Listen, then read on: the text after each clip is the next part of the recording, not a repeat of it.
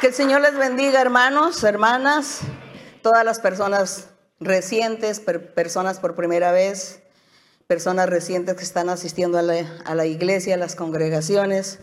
Un saludo con mucho cariño para todos ustedes.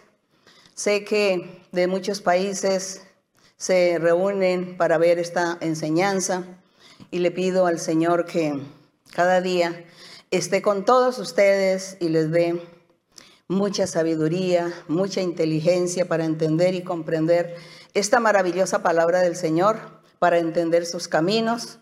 Y la bendición del Señor esté con ustedes y Dios escuche sus oraciones, su clamor. Dios esté oyendo y viendo las necesidades suyas y que el Señor pues sea propicio a nosotros, así como dice su palabra, que en un salmo que dice, Señor, sé propicio a tu tierra y, la tierra del Señor pues somos nosotros.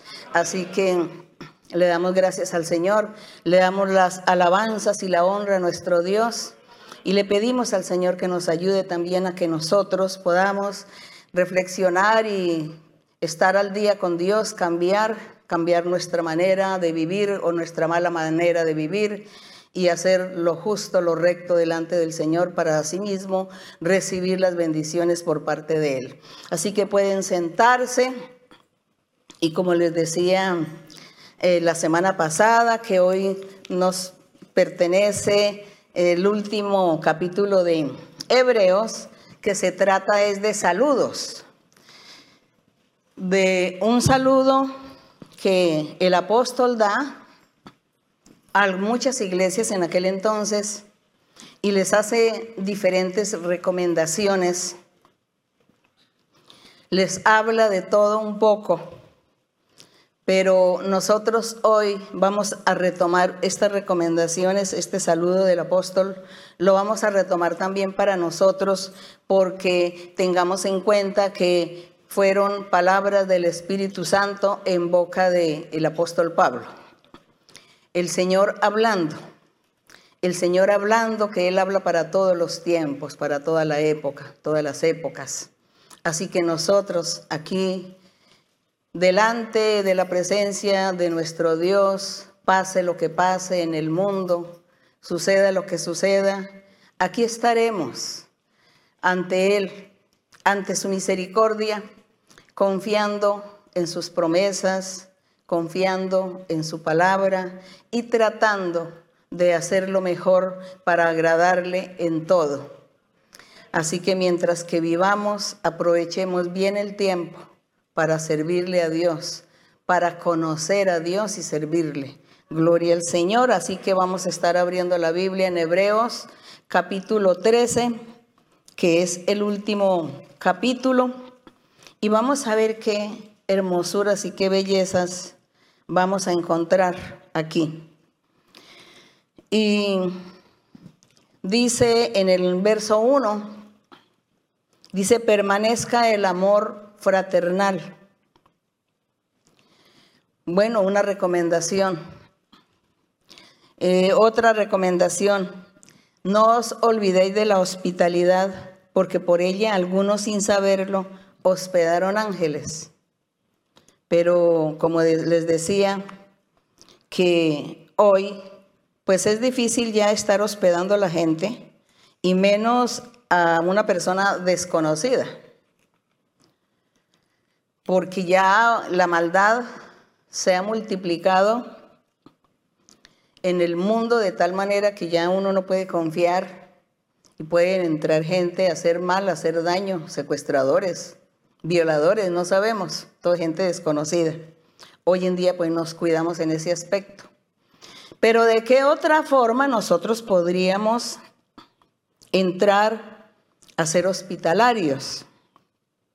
No solamente en lo físico, en lo material, sino más bien con el trato, con el buen trato que uno le dé a las personas. Tratar bien a la gente con mucha educación, con mucho cariño, con una sonrisa, atendiendo, escuchando a las personas y luchando para ayudarles, para que las personas también entren en ese reposo, en ese descanso con el Señor, que es nuestro Dios, conozcan a Dios y que nosotros con nuestra manera de ser y de comportarnos demos buen ejemplo y que la gente sepa que nosotros somos así porque creemos en un Dios vivo, en un Dios de poder. Entonces, de esa manera, pues existiría esa hospitalidad en esa forma. Tenderle la mano también a las personas, quizá no a los desconocidos porque no los conocemos, no sabemos cómo viven, qué necesitan, pero si alguno si hubiese esa necesidad de ayudar, pues hay que hacerlo. Hoy en día se le ayuda a la gente a través de las fundaciones, de, esas ONG, esas organizaciones que es para ayudar a la gente, la fundación. Y por eso en nuestra iglesia pues tenemos la fundación y a, través de ella se le ayuda a mucha gente particular, personas que no conocemos, a mucha gente de la iglesia primer, en primer lugar y luego también a la gente de afuera. Y de esa manera nosotros también estamos en cierta manera como cumpliendo con esta palabra del Señor cuando Él decía que había que darle de comer al hambriento, vestir al desnudo y ayudar. Y aquí la hospitalidad, bueno, ayudar en estos aspectos. Entonces, la fundación es la encargada de estas cosas y la fundación es de la iglesia y la fundación va a muchos lugares con muchas ayudas, que eso también es algo que nos llena de satisfacción, porque en medio de las ayudas físicas, de todo lo material que se le da a la gente, ellos conocen la iglesia del Señor y van a la iglesia y hoy en día hay mucha gente en la iglesia que han recibido los beneficios de la fundación. También eso nos alegra mucho, nos satisface con esas cosas que hacemos, porque qué bonito es trabajar para Dios. Y así entonces el apóstol aquí en el verso 3 cuando dice, acordado de los presos como si estuvieras presos juntamente con ellos, en ese tiempo pues había una persecución religiosa y muchos creyentes, muchos cientos de creyentes diría yo, fueron llevados a la cárcel, fueron llevados prisioneros a lugares donde sufrieron, el maltrato, sufrieron, se fueron sacrificados por la causa del Señor, por la palabra de Dios. Y como eso era lo que abundaba en aquel tiempo, el apóstol les decía a los creyentes, acuérdense de los que están allí presos para que ustedes oren por ellos, los visiten y les ayuden. Y, y, dice, y dice el verso, dice, y de los maltratados como que también vosotros mismos estáis en el cuerpo que había que sufrir el dolor de ellos también y consolarlos y ayudarles.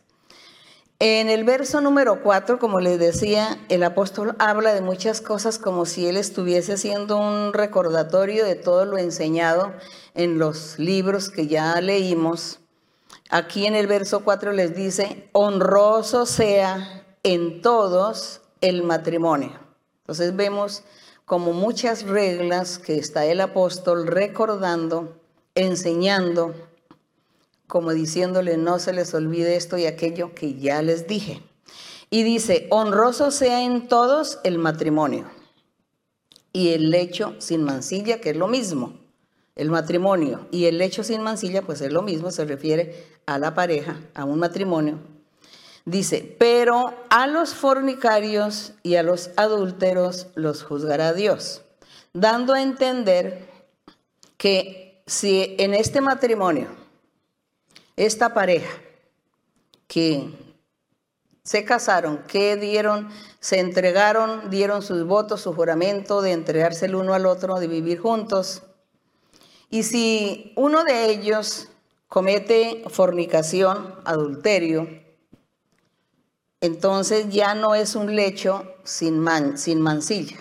Ya ese lecho se convierte ya en algo que está amancillado, está deshonrado, porque bien sea ella cometió la fornicación y el adulterio o él cometió esa fornicación o ese adulterio, manchó su hogar, manchó eh, su lecho en términos simbólicos, en una forma de hablar.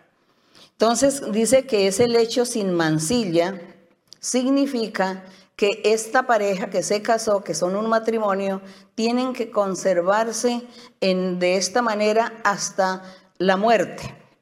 Era, es la enseñanza, que hasta la muerte el uno sea para el otro, sin que ella tenga que mirar más hombres, ni él tiene que mirar más mujeres.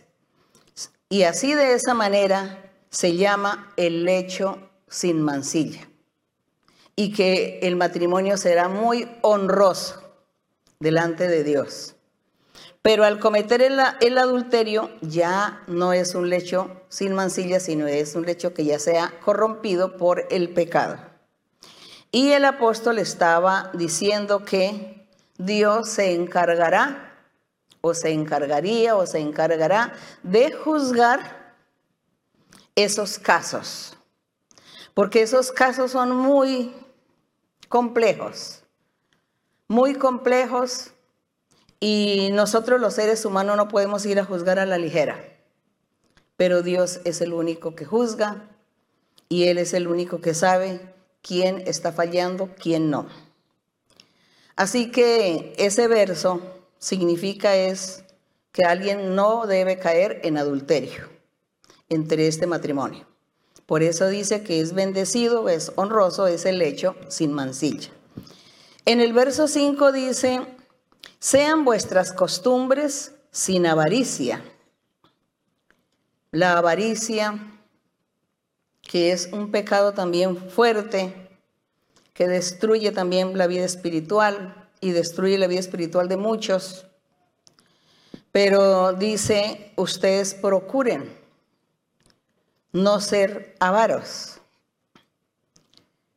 Y todo esto se puede lograr cuando confiamos plenamente en Dios, cuando creemos y deseamos agradar a Dios, nosotros podemos lograr quitar estos pecados o estas debilidades de nuestro cuerpo, de nuestra carne y dejar de tener esta avaricia. Que en medio de la avaricia existe también la codicia, la envidia. Dice, sean contentos con lo que tenéis ahora. Satisfechos es conformes con lo que Dios nos dé, poco o mucho, ser conformes y seguir adelante, que Dios sabrá si nos bendecirá y se nos multiplicará o nos dará más. Eso ya es cuestión del Señor. Y, y el Señor y dice el apóstol, recuerden que el mismo Señor dijo en Deuteronomio 31, del verso 6 al 8, yo quisiera leer qué fue lo que dijo Dios en la época antigua a Moisés. Aquí dice que en, en Deuteronomio 31,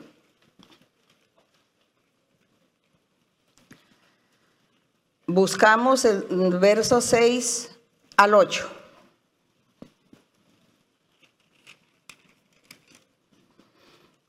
del verso 6 al 8. Y dice aquí, esforzaos, aquí Dios le estaba hablando, le estaba hablando a Moisés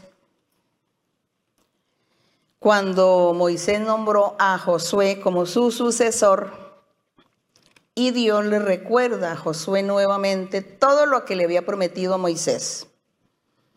Y entre otras cosas le dice en el verso 6, esforzados, le decía, esfuércense, cobrad ánimo, no temáis ni tengáis miedo de ellos, de aquella gente que vive allí en la tierra de Canaán, aunque hay gigantes y ahí se ve gente fuerte, no les tenga miedo, no se preocupen, confíen en Dios. El Señor es lo que les decía, esfuércense, no tengan miedo. Dice, porque Jehová tu Dios es el que va contigo. Él no te dejará ni te desamparará. Y esta promesa cuando dice Dios no te dejará ni te desamparará, no solamente Dios le hizo esa promesa en esa época a Moisés, a Josué, sino que hoy también Dios a través del Espíritu Santo nos dice lo mismo. Nos dice, yo no te voy a dejar, yo no te voy a desamparar, sigue adelante, confía, dice el Señor, gloria al Señor. Y, en el verso 7 dice, y llamó Moisés a Josué y le dijo en presencia de todo Israel, esfuérzate y anímate, porque tú entrarás con este pueblo a la tierra que juró Jehová a sus padres que les daría, y tú se las harás heredar. Y Jehová va delante de ti, Él estará contigo, no te dejará ni te desamparará. No temas ni te intimides. Y hoy, igualmente, Dios nos dice lo mismo a nosotros, que no debemos intimidarnos ante toda la persecución que el diablo pueda hacernos. Así que hoy estamos nosotros igual que con la época de Moisés, en, en aquella época de Josué, que Dios les daba órdenes y ellos salían y veían las cosas muy difíciles, pero el confiar en nuestro Dios era lo mejor, el confiar en el Señor. Y hoy también nosotros tenemos que confiar en nuestro Dios, creer, seguir, animarnos, porque Dios está con nosotros. Si Dios se aparta de alguno de nosotros es porque estamos andando mal, porque estamos andando en pecado. Si alguno está andando en pecado, sepa que Dios se aparta y Dios no le oye la oración, ni lo va a guardar, ni lo va a proteger. Así que esto es una señal.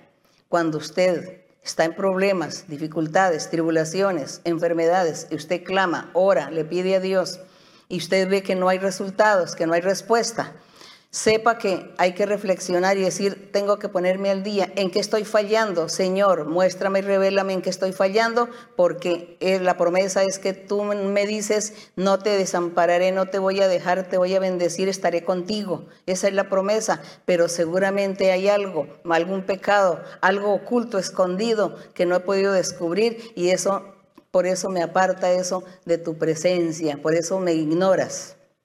Eso es lo que tenemos siempre que estar atentos.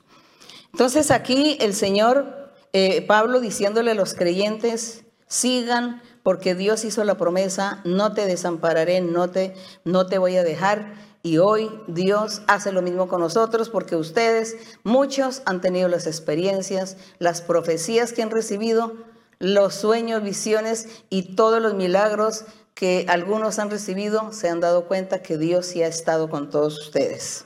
En el verso 6 de aquí de, de Hebreos 13, en el verso 6 dice, de manera que podemos decir confiadamente, el Señor es mi ayudador, no temeré lo que me pueda hacer el hombre. Aquí este verso, eh, del verso que leímos aquí en Deuteronomio 6.8, cuando Dios les hablaba a estos personajes, a sus siervos. Y aquí de esta manera dice Pablo, hoy también es igual. El Señor es nuestro ayudador. Y eso está en el Salmo 118.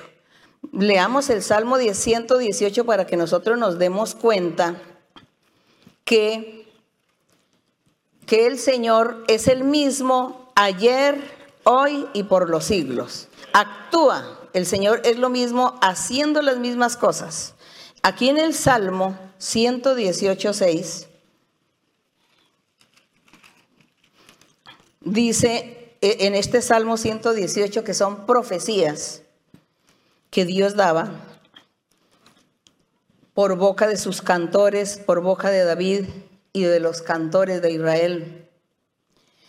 Y aquí dice en el verso 5, por ejemplo, dice, desde la angustia invoqué a Jehová y me respondió Jehová y me puso en un lugar espacioso. Jehová está conmigo, no temeré lo que me pueda hacer el hombre. No temeré, porque este personaje estaba seguro que Dios estaba con él porque él estaba viviendo la vida santa, la vida recta delante de Dios. Por eso decía, Jehová está conmigo, no temeré. Promesa que salió aquí por boca de David, promesa, palabras del Señor, y que aquí en Hebreos, volvemos a Hebreos el mismo apóstol dice, esto, estos versos son los mismos que Dios dijo ayer y dice hoy y dirá, y dirá en el futuro también. El Señor es mi ayudador, no temeré lo que me pueda hacer el hombre. Pero para nosotros, yo vuelvo y recalco, para nosotros, los que ya entendemos, creemos, los que hemos experimentado qué es vivir con Dios, qué es andar con el Señor, qué es recibir bendiciones de Dios, cuáles son los milagros que el Señor ha hecho. Hemos visto muchos milagros en la gente, en nuestras vidas también. Entonces nosotros sabemos que este verso que Dios dijo tantos años, siglos atrás, le prometió a, sus siervos en la antigüedad. Luego el Señor en los salmos recalca que para el futuro, para su iglesia, para sus hijos también viene esta promesa maravillosa que el Señor es nuestro ayudador, que Él nos va a ayudar, que Él va a estar con nosotros. No vamos nosotros a dudar y nosotros sabemos que así es, pero entonces alguien dirá, ya lo dije. Dios no me oye, Dios no escucha mi oración. He orado y Él no me oye. Sigo en la misma situación. Es porque hay pecado en nuestras vidas. Hay algo que está fallando, algo que no concuerda con nuestra vida espiritual y por eso Dios, entonces Él no nos escucha.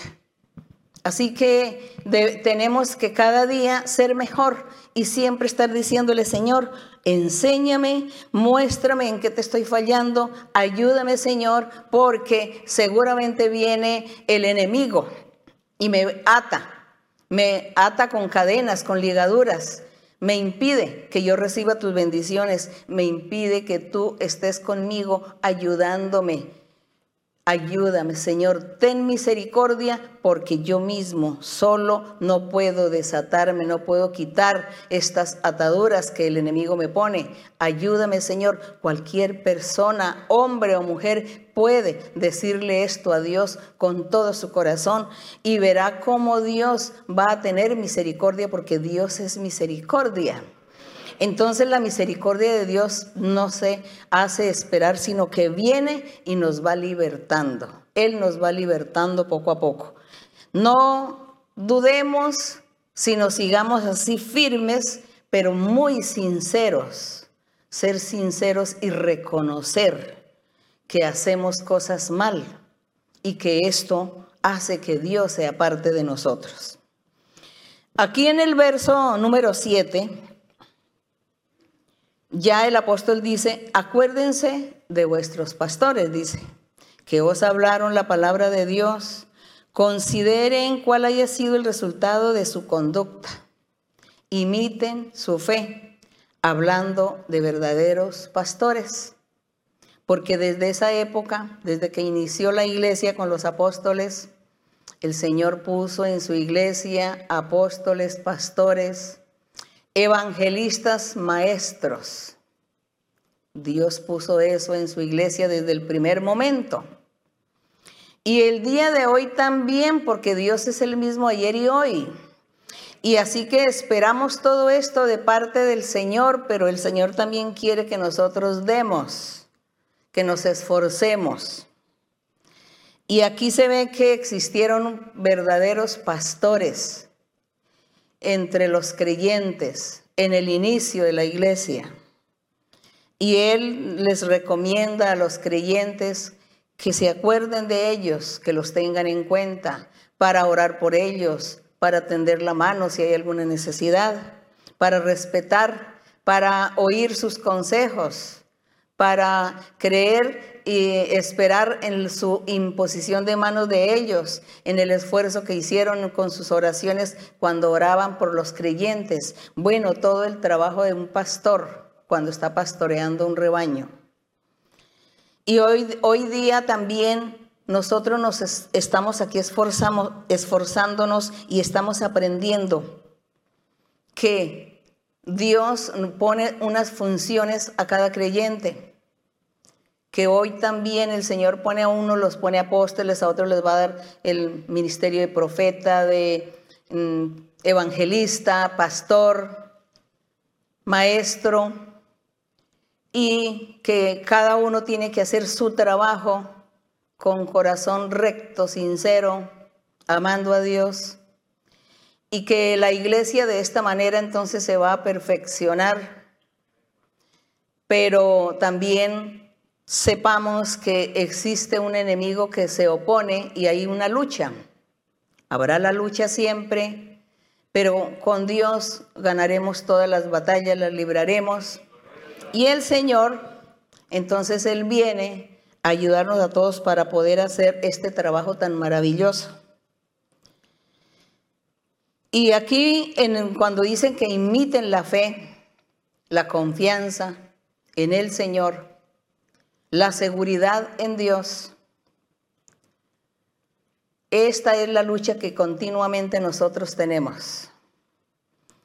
Tenemos confianza en Dios, esperamos en el Señor, tengo promesas de Dios, espero que se cumplan. Pero también por otro lado hay alguien que viene contra mí y se opone y esa es mi lucha, pero Dios me dará la victoria. Por eso dice que no vamos a tener temor ni miedo de lo que nos puedan hacer porque Dios estará con nosotros y Él nos dará victoria y nos sacará adelante. En el verso 8, el, apóstol resalta a nuestro Señor Jesucristo donde dice, Jesucristo es el mismo ayer. Pero resulta, hermanos, que ayer, es decir, hablando de en la antigüedad, en la época de Abraham, en la época de Noé, de Moisés, los profetas, en la época de los jueces, de reyes. Físicamente no estaba el Señor Jesucristo, pero en espíritu estaba el Señor Jesucristo con el pueblo. Nosotros cuando leemos en el Antiguo Testamento, leemos en muchos apartes donde dice, y el ángel de Jehová apareció a Josué o el ángel de Jehová le apareció a algún personaje a David y el ángel de, Jehová apareció a, a este, a Sansón, no sino al otro, Gedeón, y así. Entonces ese ángel de Jehová pues era el mismo Señor Jesucristo que se aparecía porque él estaba con el pueblo también, auxiliando a los hijos de Dios, a los siervos del Señor, y también bendiciendo en parte a su pueblo porque Dios estaba demostrándole al mundo que había elegido un pueblo. Entonces Dios se había comprometido y tenía que entrar a defenderlo de los ataques de sus enemigos, las otras naciones extranjeras. Allí vemos el trabajo del Señor Jesucristo en todo momento en la época de la antigüedad. Por eso es que aquí en el verso 8 Pablo, conociendo esta doctrina que el Señor le reveló, por eso él con toda seguridad dice, Jesucristo es el mismo ayer, hoy y por los siglos. Gloria a nuestro Dios. Que por eso nosotros no vamos a dudar. En la antigüedad él estuvo en espíritu. Luego él vino a la tierra porque se hizo ser humano, se convirtió en un ser humano y estuvo en la tierra por un tiempo, convertido en ese ser humano y dio bendiciones, promesas, hizo todo el trabajo que había que hacer el Señor. Y luego se va y deja la orden a todos sus discípulos, a sus seguidores, que siguieran el trabajo, porque Él era el mismo ayer y hoy. Y Él iba a estar con ellos. Y el Señor les decía, yo voy a estar con ustedes para siempre, yo no los voy a dejar solos jamás. Gloria al Señor. Esto es un privilegio tan grande que nosotros hoy tenemos, de que tenemos un Dios vivo, poderoso, que nos está mirando y que nos consuela y que nos oye en cualquier momento de nuestra vida. Gracias al Señor tenemos este privilegio. Pero queremos que este privilegio lo tengan muchos, miles y miles o millones de gente en el mundo. Entonces aquí, por eso el apóstol Pablo dice, Jesucristo es el mismo ayer, el mismo hoy y el mismo por los siglos. Él no va a, a finalizar su trabajo, sino seguirá. Gracias a nuestro Dios. Las mismas obras que hizo ayer las hace hoy y las hará mañana. Los mismos milagros y prodigios y también los castigos que hizo ayer las, los hace hoy y mañana. Por eso tenemos a un Dios vivo con nosotros. Gloria al Señor. El verso 9. Entonces dice el apóstol, no os dejéis llevar de doctrinas diversas y extrañas, porque buena cosa es afirmar el corazón con la gracia, no con viandas. Aquí se refería que habían muchas doctrinas que enseñaban que había que evitar comer ciertas comidas, ¿no? O ciertas bebidas que para ganar la vida eterna. Y aquí él decía que no, que no, que con vianda ni con cosas materiales se iba a ganar la vida eterna, que no nos dejáramos, que ellos en ese tiempo no se dejaran engañar con esas otras doctrinas. Hoy nosotros tampoco vamos a dejarnos engañar con tantas doctrinas de prohibiciones, de días, de fiestas, de comidas y bebidas, no, sino que nosotros estamos es con un Dios en espíritu y en verdad, un Dios que viene a nuestra conciencia, a nuestro ser y nos hace sentir que estamos bien o que estamos mal, que hemos pecado o que hemos cometido faltas o que hemos recibido bendición del Señor. Ese es ese Dios que tenemos, un Dios en espíritu. Y aquí eh, dice, en el verso 10 dice, tenemos un altar del cual no tienen derecho de comer los que sirven al tabernáculo. Dice, tenemos un altar. Es que el altar que él estaba diciendo era un, un altar espiritual el altar físico en la época de la antigüedad, ahí sacrificaban los animales también y ahí entonces hacían los holocaustos. Y dice que después de que hacían el sacrificio, mm, como la carne era asado todo en brasas, dice que después de eso lo comían los sacerdotes, la familia, las personas que Dios había ordenado que podían comer de esa comida. Y aquí el, apóstol dice, tenemos ese altar, pero ya no es físico, ya no es para sacrificar animales ni para sentarnos a comer, sino que ese altar dice, y en ese altar dice, no tienen derecho de comer los que sirven al tabernáculo, a la gente que está en las cosas materiales y físicas de la vida, la gente que anda en diversas doctrinas creyendo que por las comidas o las bebidas o por hacer ciertos rituales o abstenerse de hacer ciertas cosas, que con eso ya, con eso ganan la bendición de Dios, dice que no, que eso no es así. Porque el Evangelio, la palabra de Dios, ya es todo espiritual, como es espiritual la iglesia, espiritual esa Sion, esa Jerusalén celestial, como es espiritual ese tabernáculo de Dios. Eh, saber que nuestro corazón del creyente o de los hijos de Dios es el tabernáculo, es la casa de Dios. ¿Quién va a creer estas cosas? Pero eso es así porque es espiritual. Entonces el corazón físico seguramente se presta para que pose allí el espiritual. Y en ese corazón espiritual es donde está toda la riqueza de Dios que le da a sus hijos. O también en ese corazón espiritual está la maldad de los seres, de la gente que no quiere creer en Dios ni hacer la voluntad de Dios. Las dos cosas pueden existir en ese corazón espiritual que está allí junto al físico. Por eso si a alguien le hacen un trasplante de corazón no hay problema porque él sigue con sus mismos sentimientos, sintiendo lo mismo, amando a su misma gente, teniendo su misma conciencia. Es porque es espiritual. El corazón de carne no, no hace ningún papel en estas cosas. Pero sí lo usa Dios para que el corazón espiritual esté ahí. Entonces, ese es el tabernáculo, eso es lo que se dice que somos la casa de Dios, la congregación del Señor. Entonces la casa de Dios tiene que estar limpia, limpia de pecado, de manchas. Que el Señor nos ayude, que Dios nos ayude a lograr todo esto para que el Señor more con nosotros, en nosotros. Entonces en el verso 11 dice, porque los cuerpos de aquellos animales, es lo que hacían allá en el altar físico, de aquellos animales cuya sangre a causa del pecado es introducida en el santuario por el sumo sacerdote, son quemados fuera del campamento. Entonces dice que lo, cuando hacían los sacrificios de los animales, dice que eso lo hacían fuera del, campamento, es decir, fuera de, allí del tabernáculo del Señor, hacían los sacrificios y también hacían ciertos rituales cada año y, y lo hacían apartados de ahí del tabernáculo para que no, simbólicamente, no fuera eso a contaminar, porque al hacerle pues todo el proceso al animal después del sacrificio, entonces tenía todas las partes sucias de dentro de su, su, cuerpo. Entonces dice que muy lejos hacían todo el ritual para que ya la carne quedara limpia, todo limpio, y era un simbolismo, era un simbolismo. Entonces, ¿eso qué simbolizaba?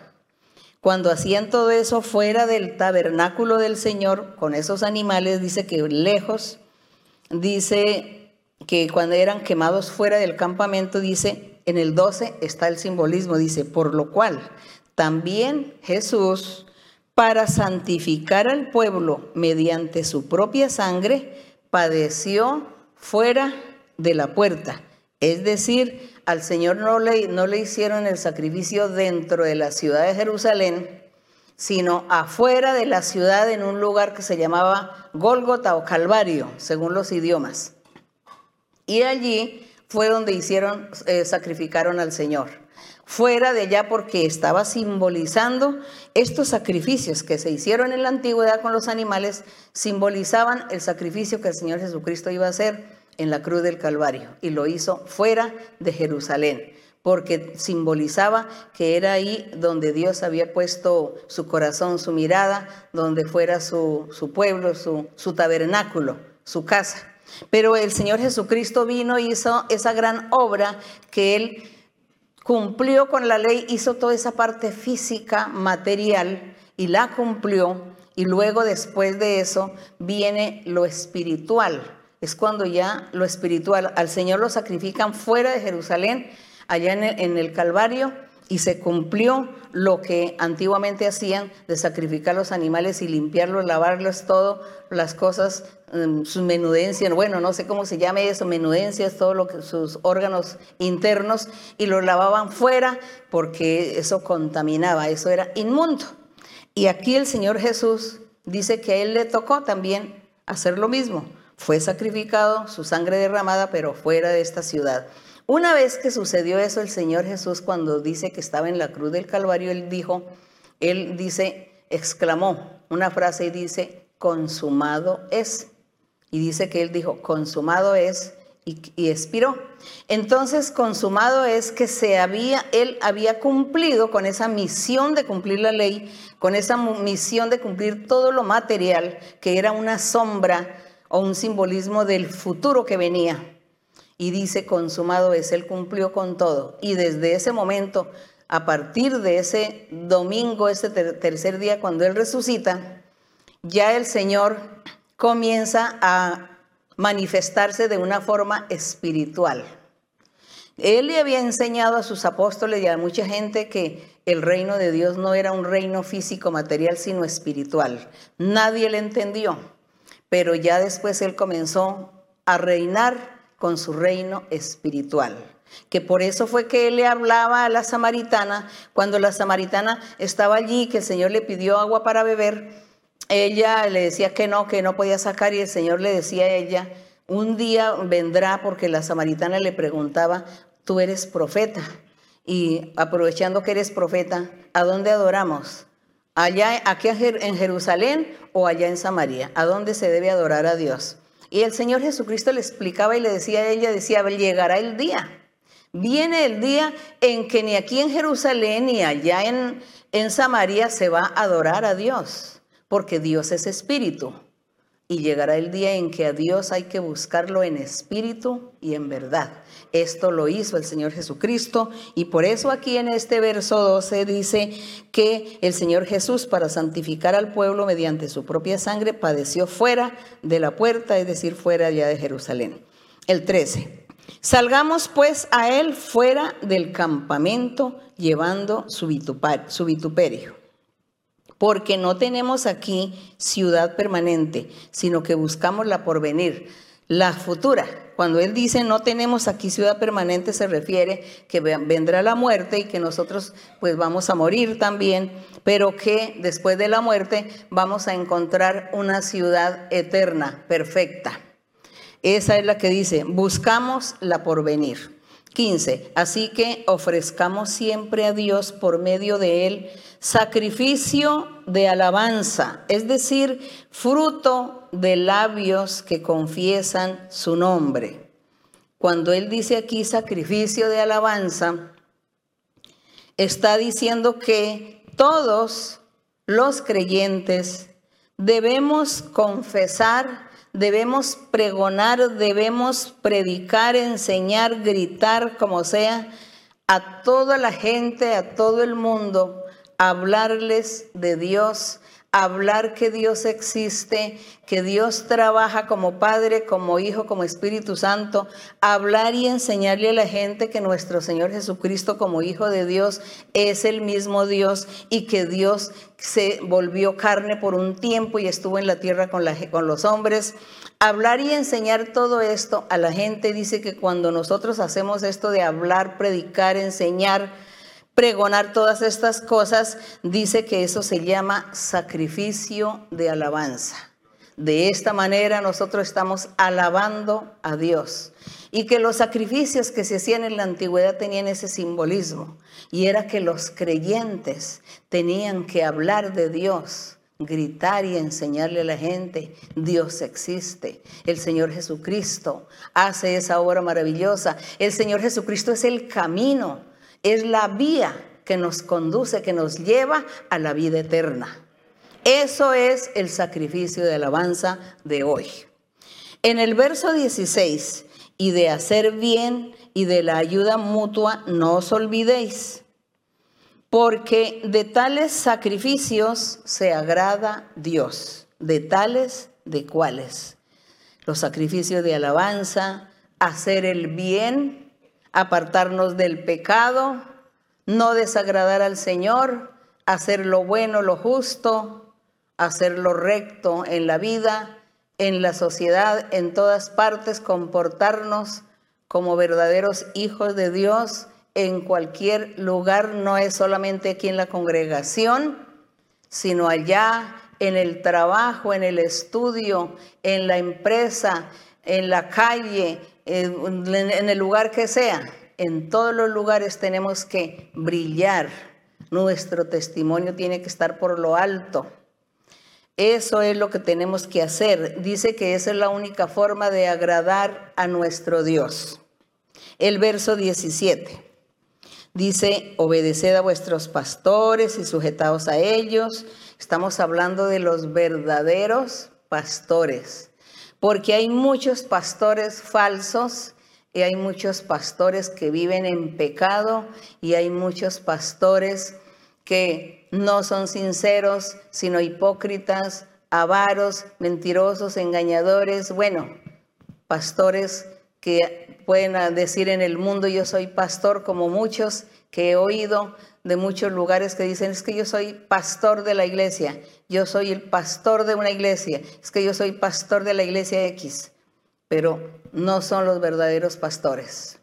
Aquí cuando dice obedeced a vuestros pastores es a los verdaderos, a aquel pastor que nació con la promesa y la palabra de Dios y que fue investido de poder de lo alto, que vino el Espíritu Santo, que vino los dones espirituales y que este pastor realmente aprendió doctrina porque el Señor le dio la inteligencia, la capacidad y le ha enseñado y está viviendo la vida que Dios quiere, está dando buen ejemplo, buen testimonio. No solamente esto, sino Dios lo usa mucho también para hacer milagros, lo usa para hacer señales y milagros, prodigios. Ese es el verdadero pastor, aquel que ama a sus creyentes, al que ama a la gente, al que atiende todo con amor, con cariño, con educación, que se desvela y se esfuerza por el bienestar de los demás, ora por todos, le pide a Dios por ellos, se aparta del mal, se sacrifica por agradar al Señor en todo, en su vida privada, en su vida, en todos los sentidos de la vida. Ese es el, ese es el verdadero pastor. Es que el, ejemplo que nosotros tenemos del verdadero pastor es nuestro Señor Jesucristo, nuestro Dios. Él es ese pastor divino. Todo lo que Él hace, mire lo que Él hace, pues hay que imitarlo, porque aquí dice que hay que imitarlo a Él. Entonces, hablando de los verdaderos pastores. Entonces, aquí del verdadero, obedeced, dice, y, y sujétense a ellos. Porque ellos velan, dice, mire lo que hace el verdadero pastor porque ellos velan por vuestras almas. Velar que es no dormir día y noche, eso se llama velar, pero aquí no está hablando de lo físico, sino está hablando de estar atento día y noche, preocupado por el bienestar de las almas, de los creyentes, con ese ejemplo, con esa inteligencia, sabiduría, con ese conocimiento, con esa doctrina, con esa palabra de aliento. Eso es el pastor. ¿Qué, lo que, no hace Dios con nosotros? Entonces el pastor eh, debemos imitar a ese pastor divino nuestro Señor. Y dice, ellos velan por vuestras almas, como quienes han de dar cuenta, para que lo hagan con alegría y no quejándose, porque esto nos es provechoso. Entonces, el pastor verdadero, que es seguir los pasos de ese pastor divino. Eso es lo que hace ese pastor verdadero. Y en el verso 18 también recomendación, orad por nosotros, por los apóstoles, oren por los evangelistas, oren por los profetas, por los por todos, maestros, orar. Pues confiamos en que tenemos buena conciencia deseando conducirnos bien en todo. Y en el verso 19 dice, y más os ruego que lo hagáis así para que yo os sea restituido más pronto.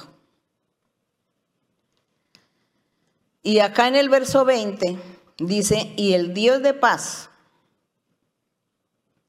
que resucitó de los muertos a nuestro Señor Jesucristo,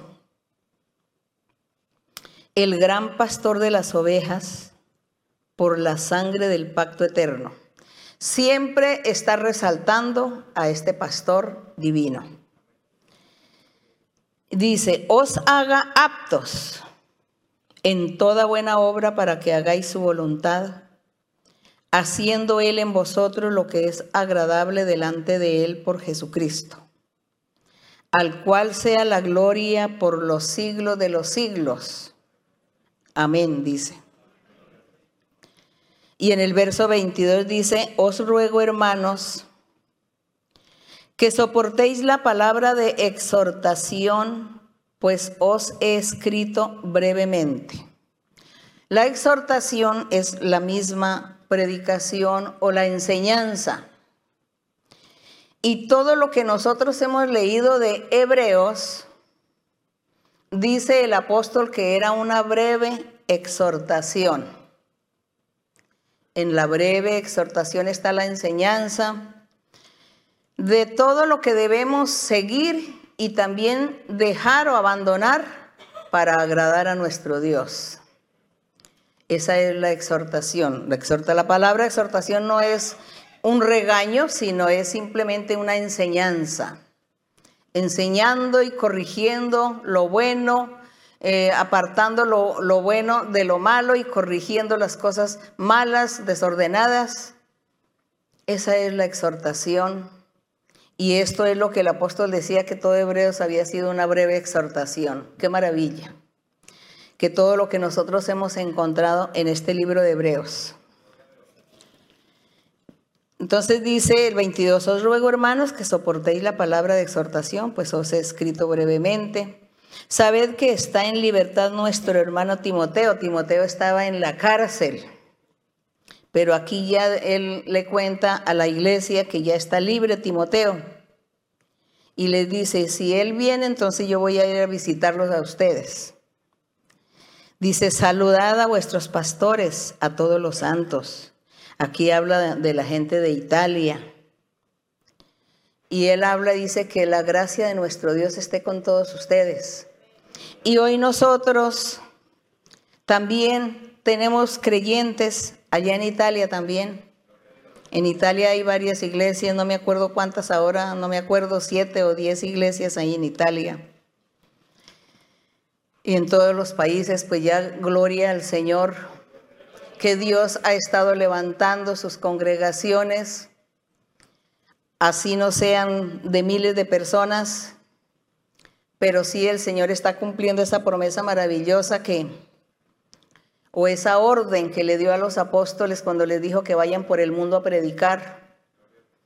Y hoy pues el Señor ha permitido que algunas personas que han viajado a países y ellos han llevan en su corazón la semilla, la palabra de Dios, y la han llevado por Europa, la han llevado por muchos países, mm, más o menos 60 o más, los hermanos viajeros que van viajando, pero en su corazón llevan el anhelo y el deseo de hablarle a alguien de Dios para que la iglesia empiece, inicie.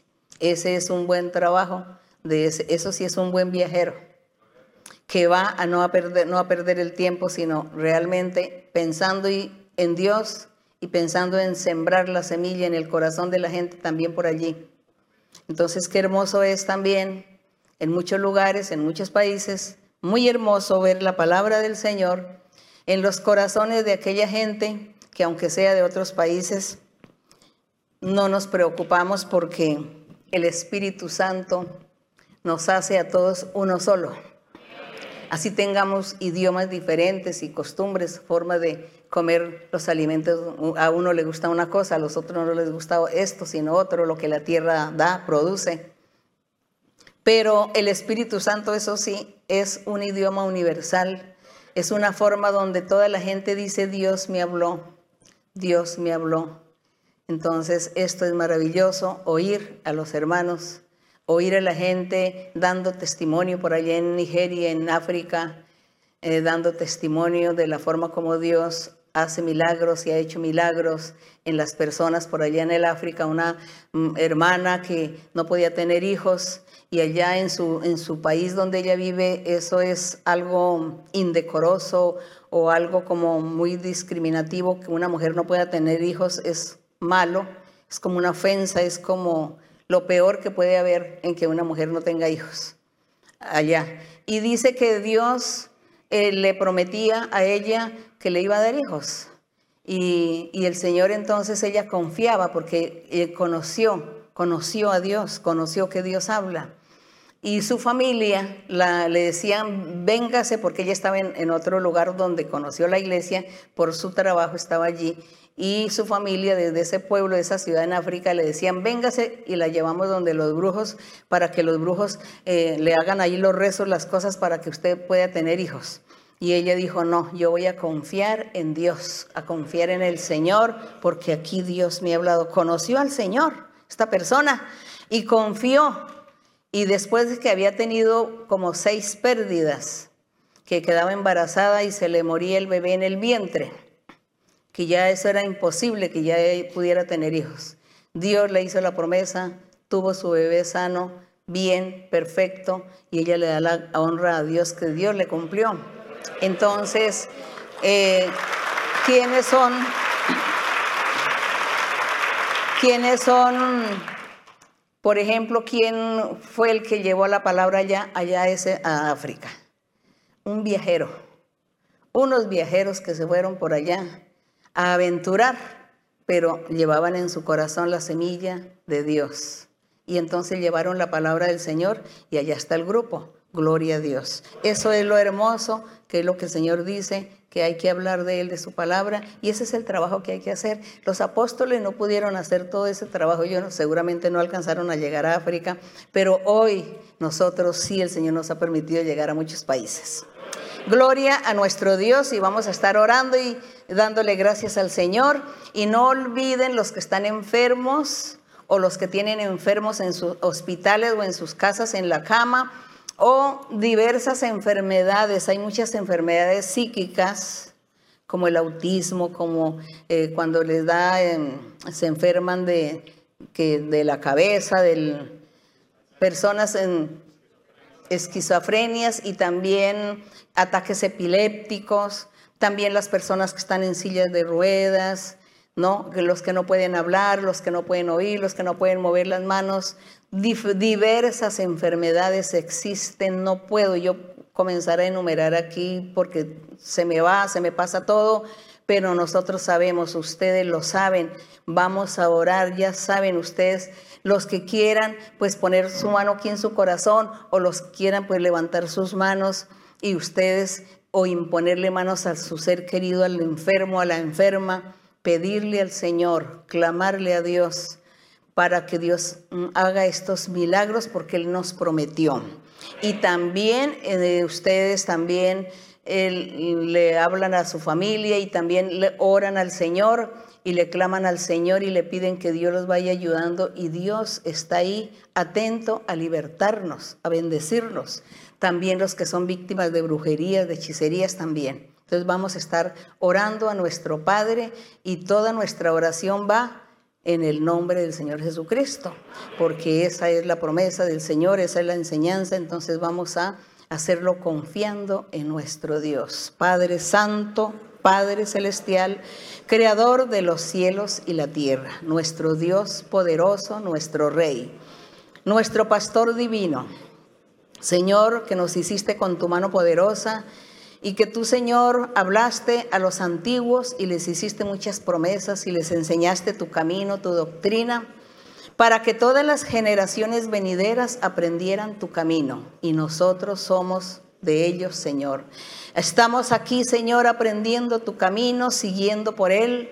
Y cada día, Señor, nos esforzamos, cada día nos alegramos cuando tú te manifiestas en nuestras vidas a través del Espíritu Santo y nos consuelas nos da revelaciones, visiones o sueños en las profecías, Señor. Alegra nuestro corazón porque nosotros vivimos felices, confiados en tus promesas, en tu palabra, confiados, Señor, en todo aquello que tú nos prometes y que nos has cumplido mucho y que aún falta mucho por cumplirse. Señor, gracias porque nosotros tenemos el privilegio de conocer estos caminos, de haber conocido la Biblia, que es un libro, aunque pequeño, aunque no está escrito todo lo tuyo, Señor, porque así fue tu voluntad, pero lo poco que tú nos dejaste en estos escritos, suficiente, Señor, para que nosotros nos recreemos en tu amor, en tu palabra, en tus bendiciones, en tu misericordia y en tu amor nos estamos recreando. Gracias Gracias, eterno Dios. Gracias, Padre Santo, en el nombre de tu Hijo Jesucristo de Nazaret.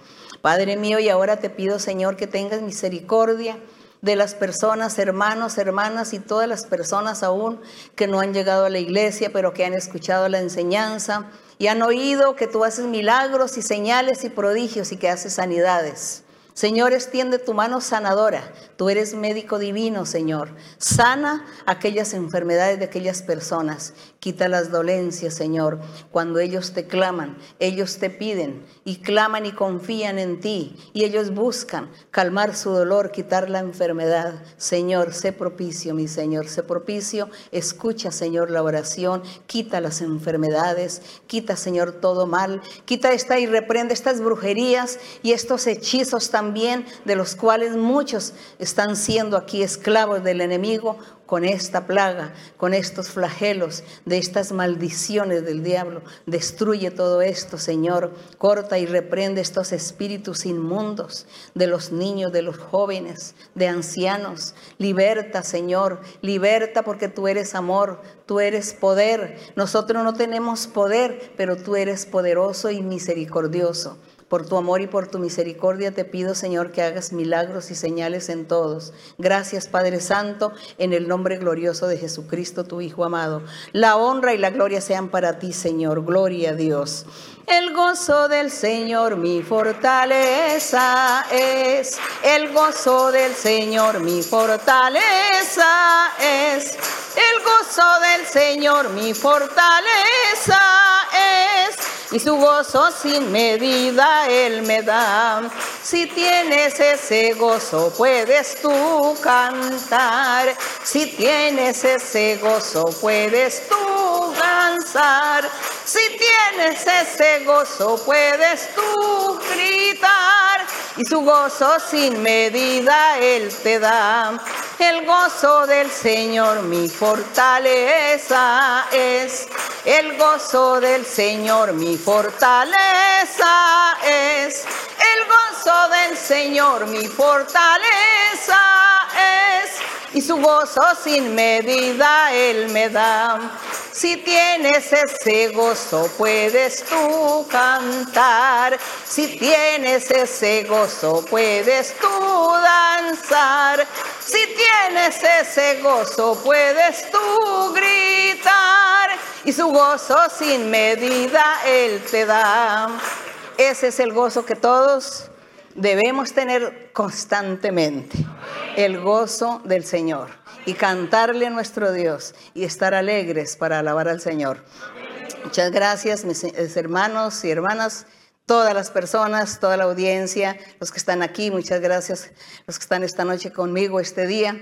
Y allá, ustedes también, muchas gracias por su asistencia y las personas recientes o por primera vez pasen para que les impongan manos, para que le den profecía, para que Dios les hable y ustedes también puedan tener ese gozo y esa alegría que nosotros tenemos.